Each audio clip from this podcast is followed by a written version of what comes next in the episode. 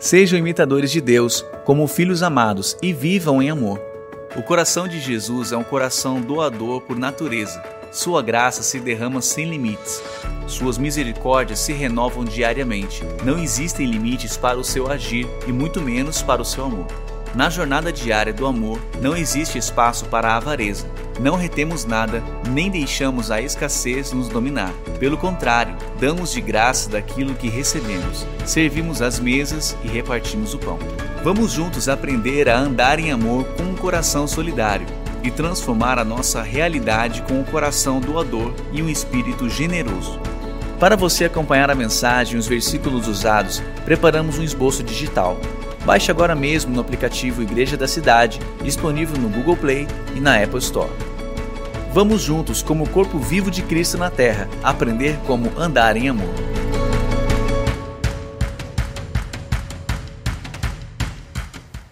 Bem-vindos mais uma vez, Ande em Amor, é a nossa campanha de Quaresma 2022. E hoje, a terceira mensagem, Ande em Amor com um coração solidário. Efésios capítulo 5, 1 a 2, portanto, sejam imitadores de Deus, como filhos amados, e vivam em amor, como Cristo também nos amou e se entregou por nós como oferta e sacrifício agradável a Deus. A palavra no grego aqui é periatel, que é andar, perambular, circular. Jesus andou por toda a região da Galileia, da Judéia e Samaria e andou só com um compromisso de andar em amor. E o maior motivo para fazermos o mesmo é porque Ele é o nosso Salvador e Senhor.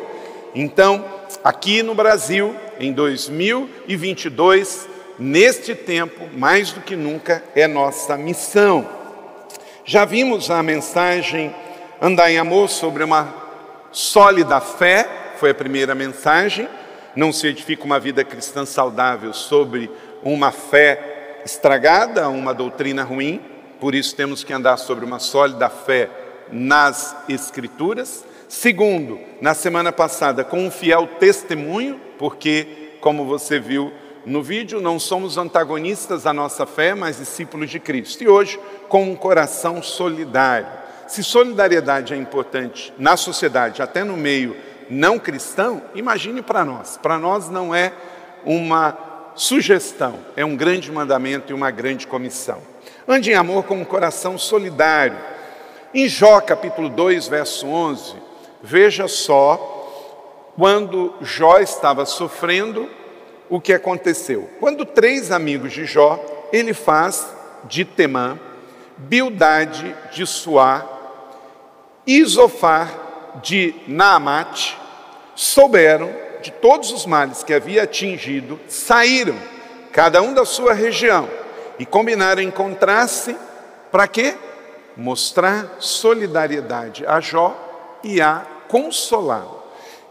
Então, num cristão, tem que acontecer a mesma coisa. Os três amigos de Jó, ao ouvirem que ele estava vivendo uma situação de calamidade, de tragédia, a reação deles, e o cristão tem que sempre reagir em direção à dor do outro, foram ao seu encontro para vê-lo, ajudá-lo e consolá-lo, mostrando solidariedade. Irmãos, às vezes uma visita, uma visita, uma oração, um abraço, um estou aqui à sua disposição.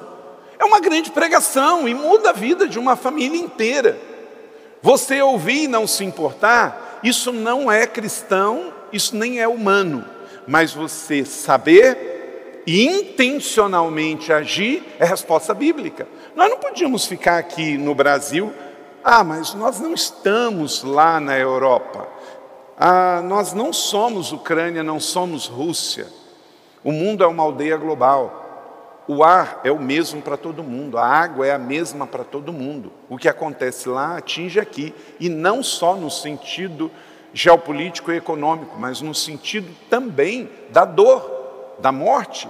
Então, fez muito bem ele faz, também Bildade e Zofar. E nós somos aqueles que precisam mostrar solidariedade hoje. Até porque, como disse Jesus em João 13, 35, com isso todos saberão que vocês são meus discípulos se vocês se amarem uns aos outros.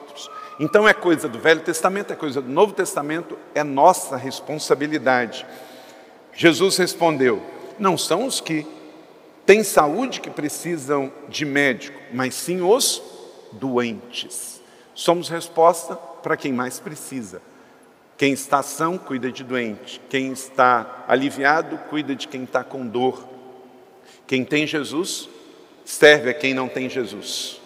E diante desta palavra de Lucas, capítulo 5, 31 de Jesus, é bom você sempre lembrar daqueles que cuidam de você, não é? Você que tem um psicólogo, um psiquiatra, um médico que cuida da sua saúde, Claro que você lembra dele quando alguma dor chega, mas também lembre-se dele independente de dor. Pede, liga para ele, ele vai falar assim: o que está acontecendo? Que eu posso ajudar? Aí você fala assim: manda o seu pix, doutor. Eu quero fazer um pix para você hoje, né? Coisa linda.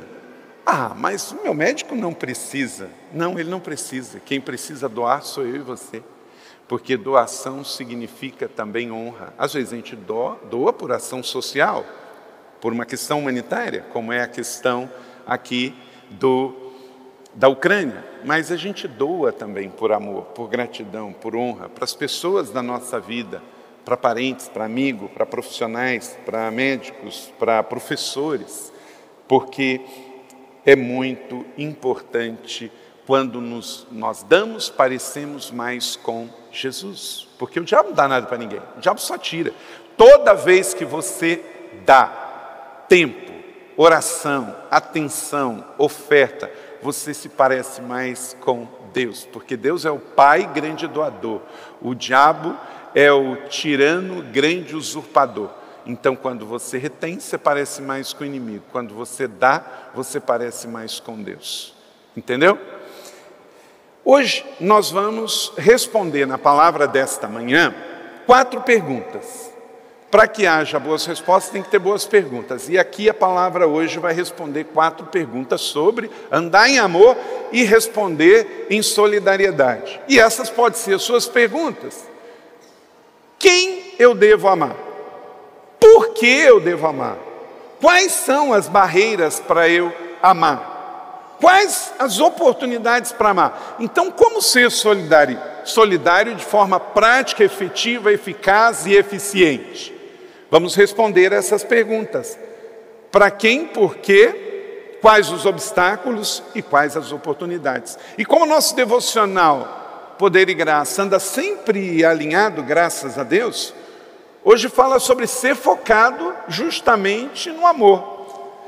Ah, em 1 Timóteo 1, 4 a 5, fala para a gente cuidar dos obstáculos para amar, porque todos nós vamos ter obstáculos, mas temos que vencer esses obstáculos, ultrapassar essas barreiras.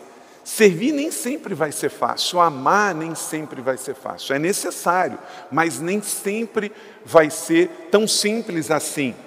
Por exemplo, o apóstolo Paulo fala com Timóteo: cuidado com os mitos e com as genealogias.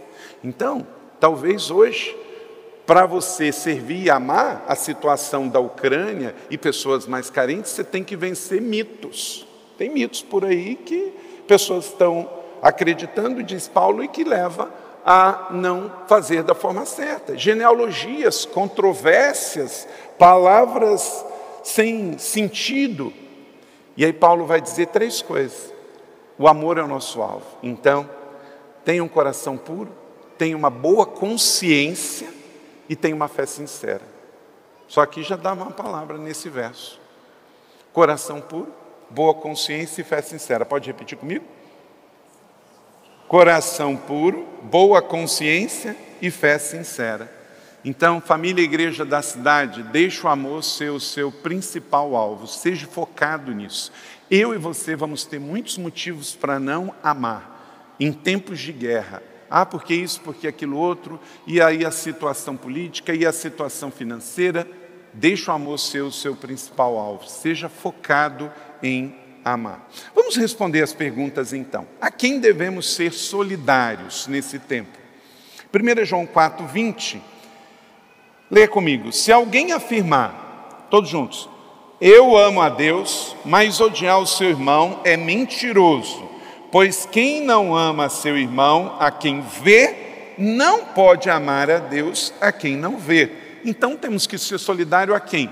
A qualquer um que vemos com necessidade. Pode ser no bairro, num país ou fora do país. Amar quem vemos, porque isso testifica, precisamos amar a todos.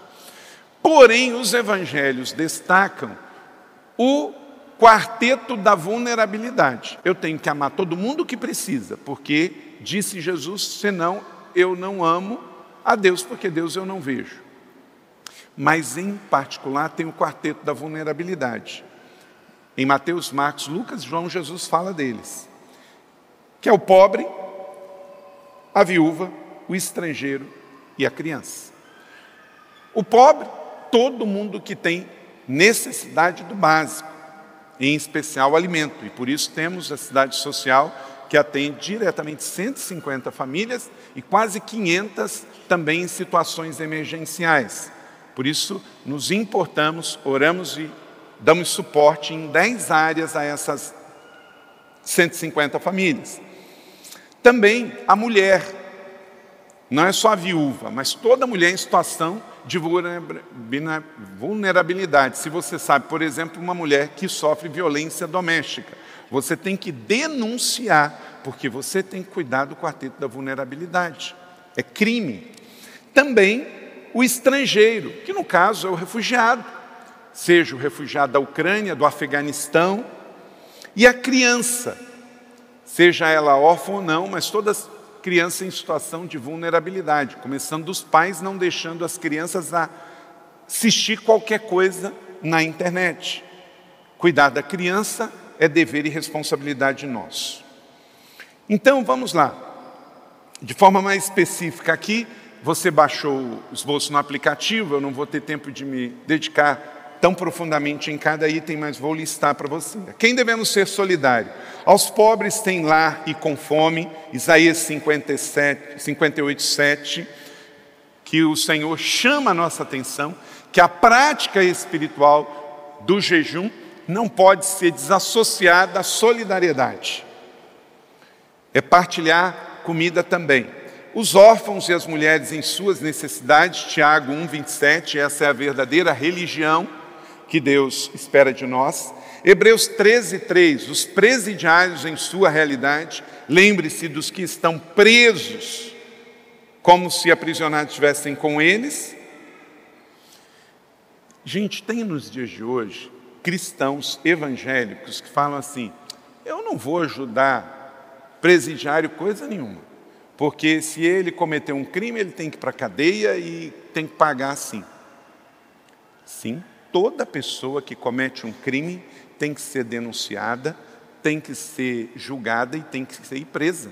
Devemos advogar isso. Porque se você não advogar isso, você não advoga a vida e o estado de liberdade de direito de cada um de ir e vir. Mas, no momento em que a pessoa está presa, ela já está pagando a sua pena. Então, nós temos que orar por ela e também evangelizar, para que ela se arrependa e não só saia dali e mude de vida, mas também tenha vida eterna. A igreja evangélica é a maior instituição que trabalha com pessoas dentro de presídio pela recuperação delas. É a maior. Nós temos que cuidar que, às vezes, discurso de ódio, gente, não nos tire da nossa missão de amar. Um cristão que anda no compasso de Jesus não pode advogar eutanásia, é, pena de morte, é, essas coisas, aborto. Eu fico às vezes pensando, nós estamos num país tão polarizado, aí você tem ativistas femininas da extrema esquerda que advogam o aborto. Aí você tem gente da extrema direita que advoga a pena de morte. Deixa eu te perguntar, não estão falando a mesma coisa? Então, só em lados opostos. Um mata bebê, o outro mata criminoso. Só que nós, como sociedade, às vezes colocamos na balança e escolhemos um lado do que nós julgamos ser o menos pior. Você não tem que escolher lado de assassino. Você tem que ficar do lado da vida e de Jesus. Criança tem o direito de nascer. Você já reparou que todo ativista que advoga aborto teve o direito de nascer. Não é? Então nós temos que ser contra o aborto em toda e qualquer situação. Veja o que aconteceu no Chile agora. Aprovaram uma lei que pode abortar com seis meses. Uma criança com seis meses. Está errado e temos que ser contra. Mas aí vem o pessoal da extrema direita, não, tem que matar, tem pena de morte, isso e aquilo outro. Nós somos o povo da vida. Temos que advogar a justiça e a condenação. Porém, não nos cabe tirar a vida, seja de um idoso na eutanásia, seja de um criminoso com pena de morte, ou seja com aborto, ou qualquer coisa assim. Eu não tenho que escolher lado, porque o meu lado já está escolhido, Jesus. Eu vim para dar vida e vida com abundância. Jesus, quando morreu na cruz, gente, ele nos deu exemplo. Ele advogou pena de morte para aqueles dois? Não. Ele lançou o convite para os dois que foram crucificados com ele. O único inocente ali naquele trio era Jesus, nós sabemos disso. Nem o da direita, nem o da esquerda eram inocentes, eram criminosos e eles podem ter matado pessoas, estuprado pessoas, violentado pessoas, mas Jesus lança o convite.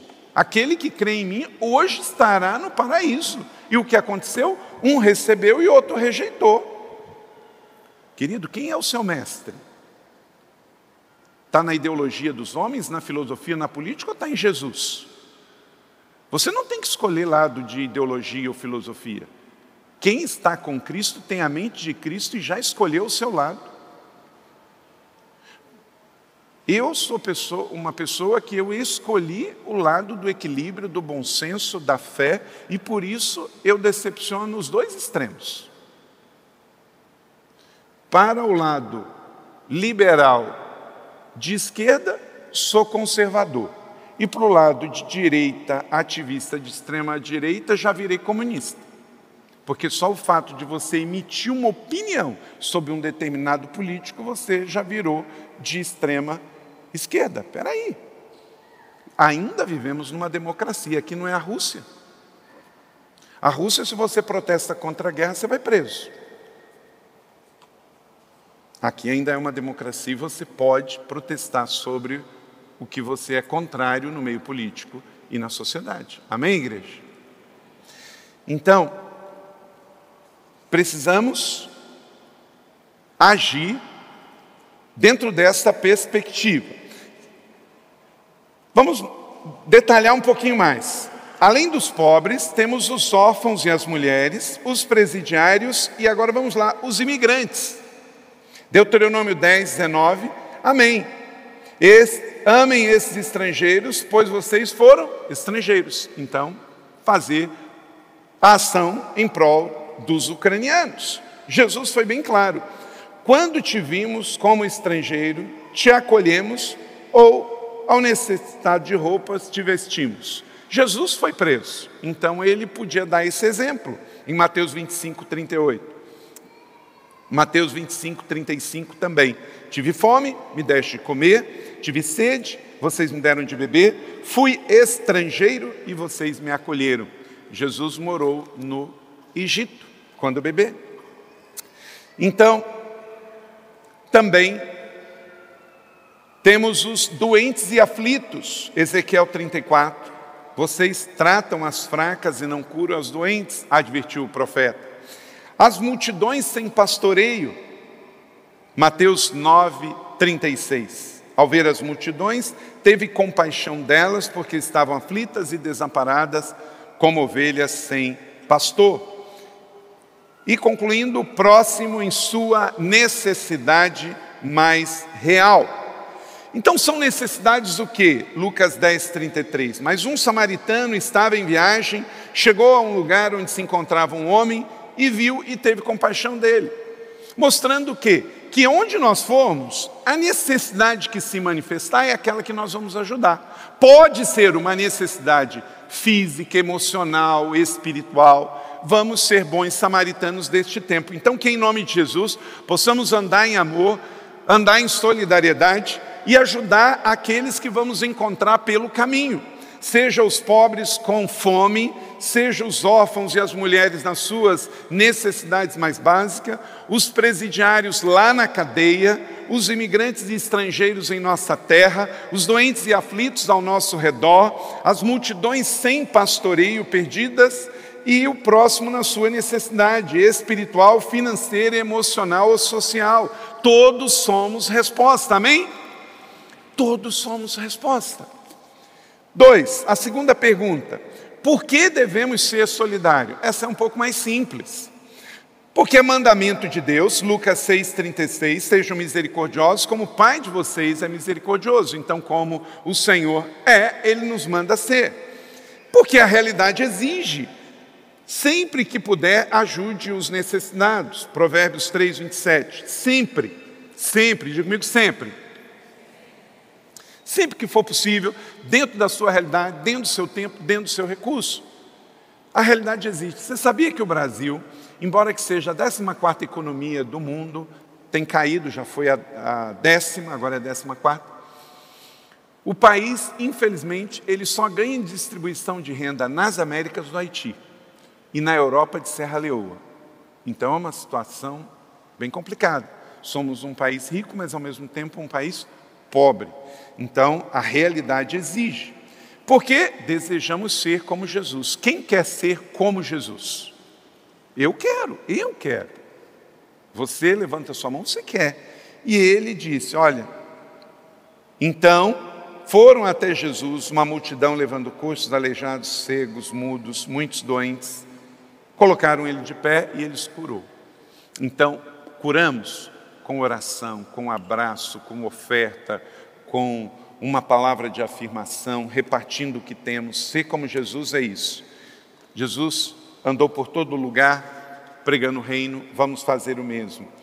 E dê, porque a nossa fé implica em obras. Não podemos ter uma fé estéril, mas uma fé que implica em obras. Tiago 2:26, assim como o corpo sem o espírito está morto, também a nossa fé sem obras está morta. Não podemos viver numa bolha e nos esquecermos dos que mais precisam. E olha que estamos em São José dos Campos, somos muito abençoados nessa cidade, nesse estado e nesse país.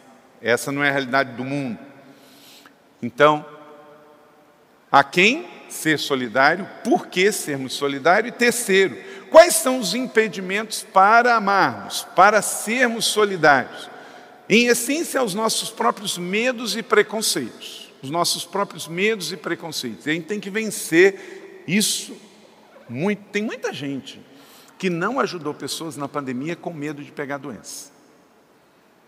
Tem muita gente que não fez o que devia fazer com medo de pegar. Deixa eu dizer uma coisa para você.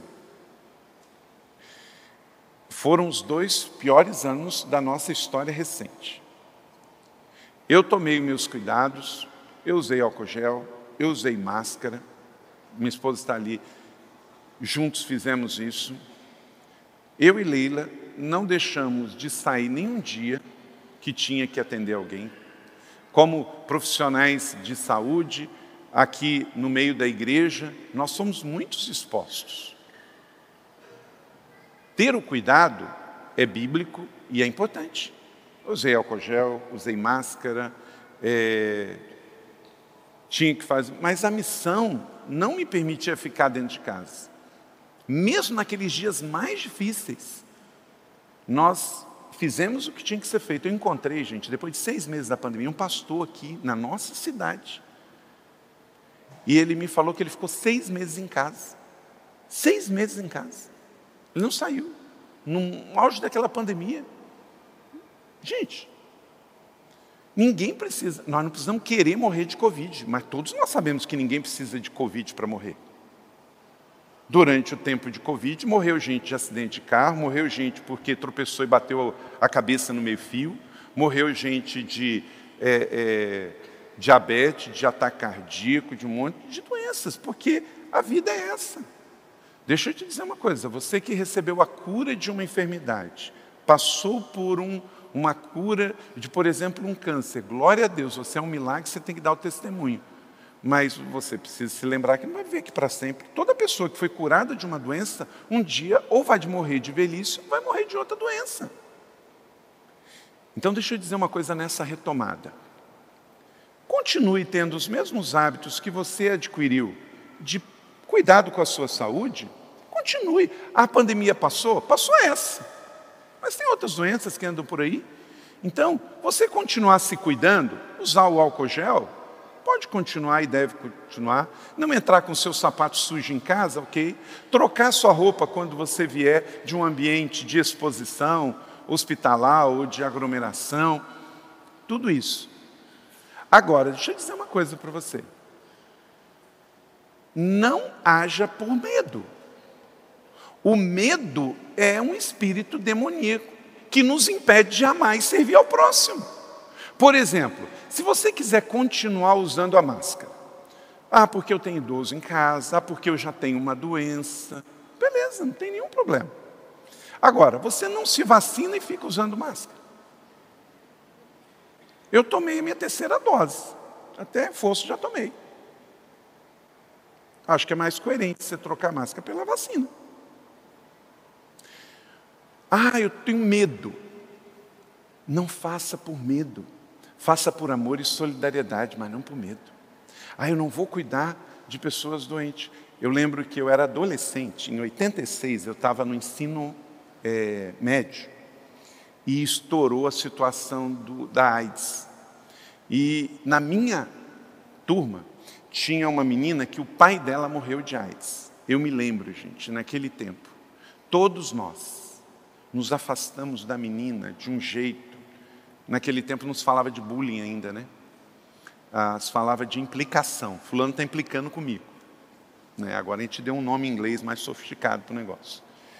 Mas o que nós, e eu me incluo, os adolescentes, fizemos com aquela menina na sala de aula, a gente não chegava perto dela porque o pai dela morreu de AIDS. Porque se achava só que chegar perto ou tocar. No início da pandemia a gente ficou com medo. Tinha gente que era assim: não abra a porta não, porque o vírus vai entrar. Agora foi se explicando que não é bem assim. Não é? Então, gente, talvez poucas pessoas tiveram tanta exposição, né, dentro, claro que médico, profissionais de saúde, muito mais, mas de pessoas comuns da, da, da sociedade, como eu e outros pastores aqui da igreja. Gente, e a gente prevaleceu. Então eu passei, passei assintomático. Agora, eu disse para você: olha, eu não quero morrer agora, não queria ter morrido de Covid, mas, abrindo o coração para você, eu não tive medo de pegar a doença em nenhum momento. Eu tive os meus cuidados, obedeci aos meus doutores, como o doutor Elton, que fez minhas recomendações, mas aí tem que viver, gente, viver. Cuidar das pessoas, fazer o nosso trabalho, nós não podemos ficar acuado. Se Jesus não voltar em pouco tempo, outras pandemias virão, essa vai passando e vem outra, porque nesse mundo tereis tribulações. Veja só que situação, nós estamos saindo da pandemia, agora vem uma guerra, e violência, e dor. Não é porque a gente tem medo de bala perdida que a gente deixa de ser necessário ir fazer um trabalho social numa comunidade em São Paulo ou no Rio de Janeiro, porque a gente tem que viver. A gente tem que viver. Então, tome os seus cuidados, continue tomando, mas não faça nada por medo.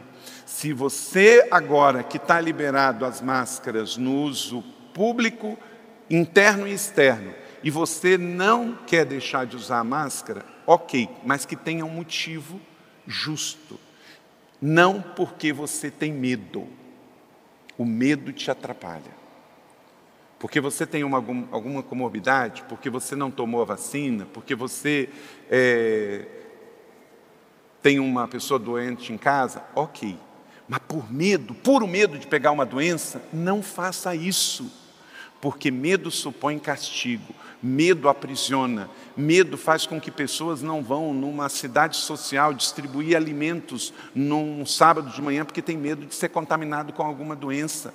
Tem gente que tem medo de andar no meio de pobre, tem gente que tem medo de andar no meio de pessoas, e isso é pecado, isso te atrapalha. Nós vivemos aqui, gente, e vimos pessoas que ficaram com muito medo dentro de casa, quando saiu de casa pegou doença. É igual aquela criança que vive numa bolha, tem pais tão possessivos que não permite que o seu filho brinque num parque.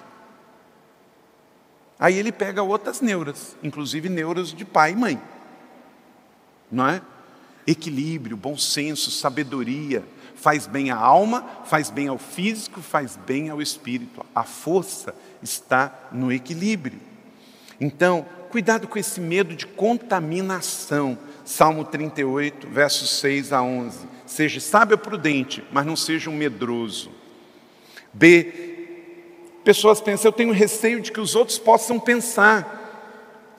Eu sei, quando você se expõe a ajudar, ah, mas vão falar que eu sou um ativista de militância social. Gente, quem disse que ministério e ação social tem bandeira de partido? Às vezes é por isso que alguns grupos ganham força, porque nós terceirizamos essa bandeira para eles. E não é. A bandeira do pobre, da viúva, do estrangeiro, do órfão, do imigrante é uma bandeira cristã e não de um partido político. Amém ou não amém? Ame sem parar, porque somos cristãos e porque somos igreja. Não tenha receio do que as pessoas vão pensar. Pergunte o que o Senhor vai pensar se você vê alguém com necessidade e você não responde a esta situação. Tenho receio que o problema seja grande demais. Pastor, eu tenho certeza que o senhor vai trazer para cá duas famílias de imigrantes ucranianos? Pastor, isso vai dar muito trabalho, isso vai gastar muito dinheiro.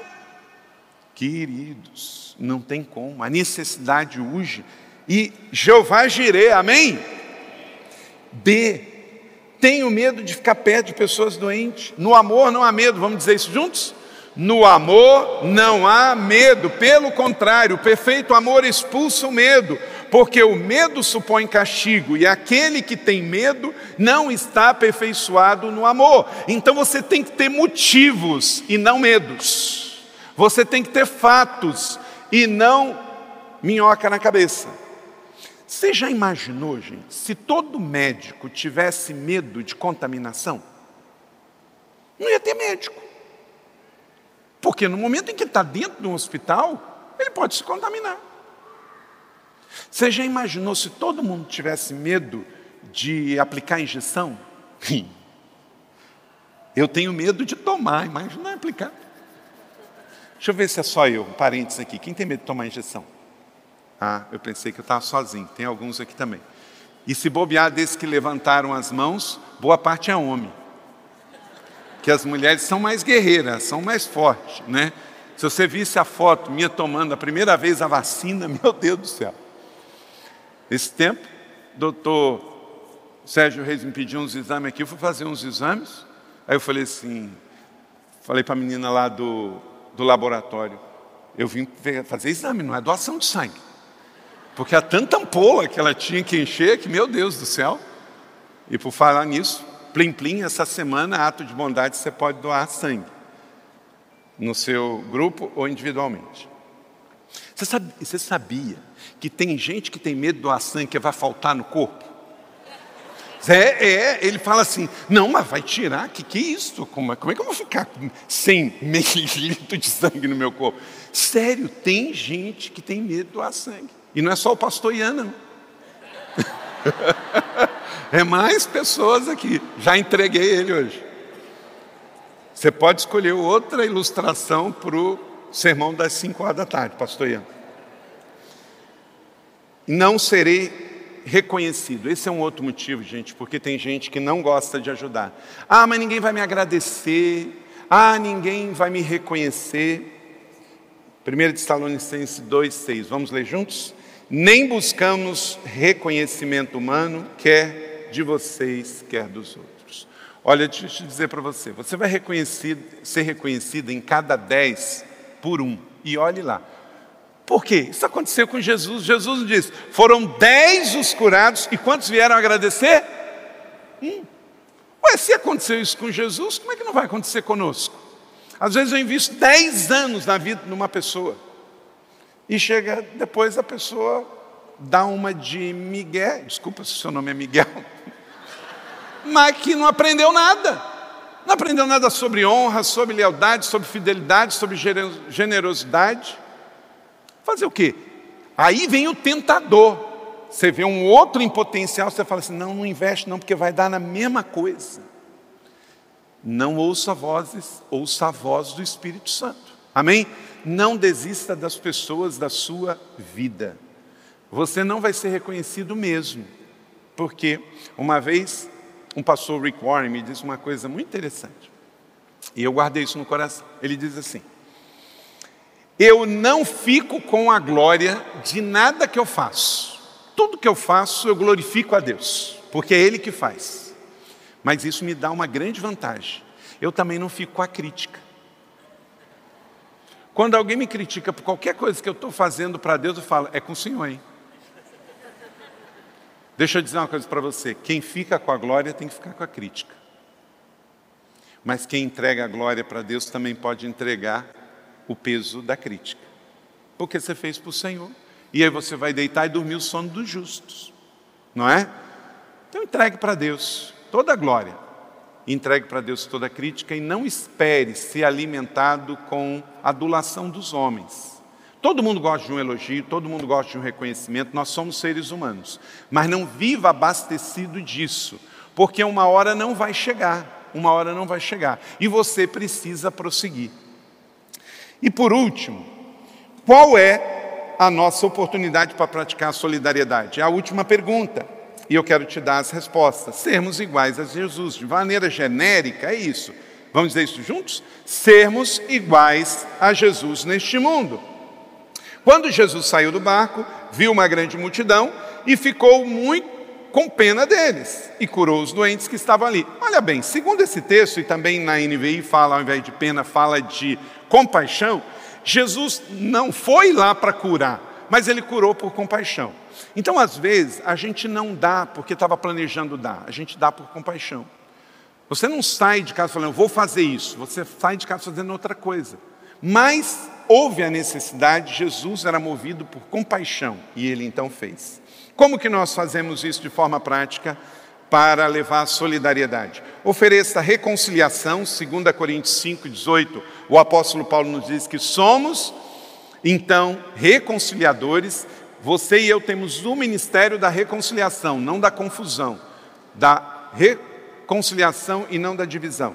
Oferecendo ajuda prática, Gálatas 6, Dois, levem o fardo uns dos outros, de forma intencional e prática, oferecendo esperança, Oséias 2,15. Ali devolverei a ela as suas vinhas, promessa do Senhor, e falei, farei do vale de Assó uma porta de esperança. Amém? É interessante isso aqui. A fé cristã fala que eu, por seguir a Deus, tenho uma porta de esperança. Agora, o mundo pega essa expressão, por exemplo, isso aqui é totalmente diferente do que o Silvio Santo fez. O Silvio Santo criou a porta da esperança, lembra? Para a pessoa passar por lá e ganhar um presente. Não, eu e você somos porta de esperança para o mundo. Não para a gente ganhar algo, mas para a gente ser esperança para as pessoas. Uau! Deixando um legado de vida, perdoando. Se o seu irmão pecar contra você, vá até ele, a sós com ele, mostre o seu erro. Se ele ouvir, você ganhou irmão, disse Jesus em Mateus 18, 15. Então, como já falei aqui e eu ouvi algumas vezes, o que gastei eu tive, o que guardei perdi, mas o que eu doei eu tenho. Você está sentado sob doação. Tem um teto na sua cabeça que é sob doação. Tem um colégio ali que é sob doação. Essa terra é sob doação. A fé que eu recebi foi porque teve doação. Há um rastro de sangue dos mártires, desde o primeiro século até o século 21, de pura doação. Eu recebi, então eu dou. O maior motivo para doar é porque eu quero ser como Jesus e porque outros fizeram para que eu estivesse aqui. Um dia alguém me evangelizou, eu aceitei Jesus e eu posso ajudar outros. Um dia alguém investiu em mim e eu posso investir em outros também. Aquilo que recebemos é aquilo que damos, é assim que a vida cristã vai. E se Jesus não voltar dentro em breve e nós morrermos antes, outros virão e continuarão. Por isso essa igreja acredita na fé e na educação. Por isso que ela abriu colégio, faculdade, pré-escolar, ela tem o college, ela tem o IP, porque nós acreditamos na fé e na educação como força propulsora para mudar realidades. Amém? Você recebe esta palavra da fé? Que ela seja sobre a sua vida de maneira tremenda e te impulsione a você servir ainda mais a outras pessoas. Não vai ser fácil, mas é o que o Senhor nos manda fazer e Ele sustenta aquilo que Ele orienta. Então, vamos fazer como Jesus nos mandou em Mateus 9, 35 e 38. Depois você deixa essa Bíblia, esse texto marcado na sua Bíblia. É a nossa divisa, fazer porque Jesus nos mandou fazer. Então, vamos em diante, sair daqui comissionados para ajudar os pobres, os enfermos, endemoniados, famintos, analfabetos, oprimidos e estrangeiros, porque na verdade todos vamos passar a nossa vida é breve, curta, temporária e passageira. Efésios 2,19, leia comigo. Portanto, já não são mais estrangeiros, nem forasteiros, mas concidadão dos santos. E o que? Membros da família de Deus. Aleluia. Glória a Deus, que bom que você recebeu esta palavra da fé, essa mensagem. O Espírito Santo agiu e certamente Agora é hora de você poder dar uma resposta para Deus. À luz do que você recebeu nesta mensagem de fé, pregada com tanto amor, uma mensagem bíblica de Deus para o seu coração, é hora de você dar uma resposta para o Senhor.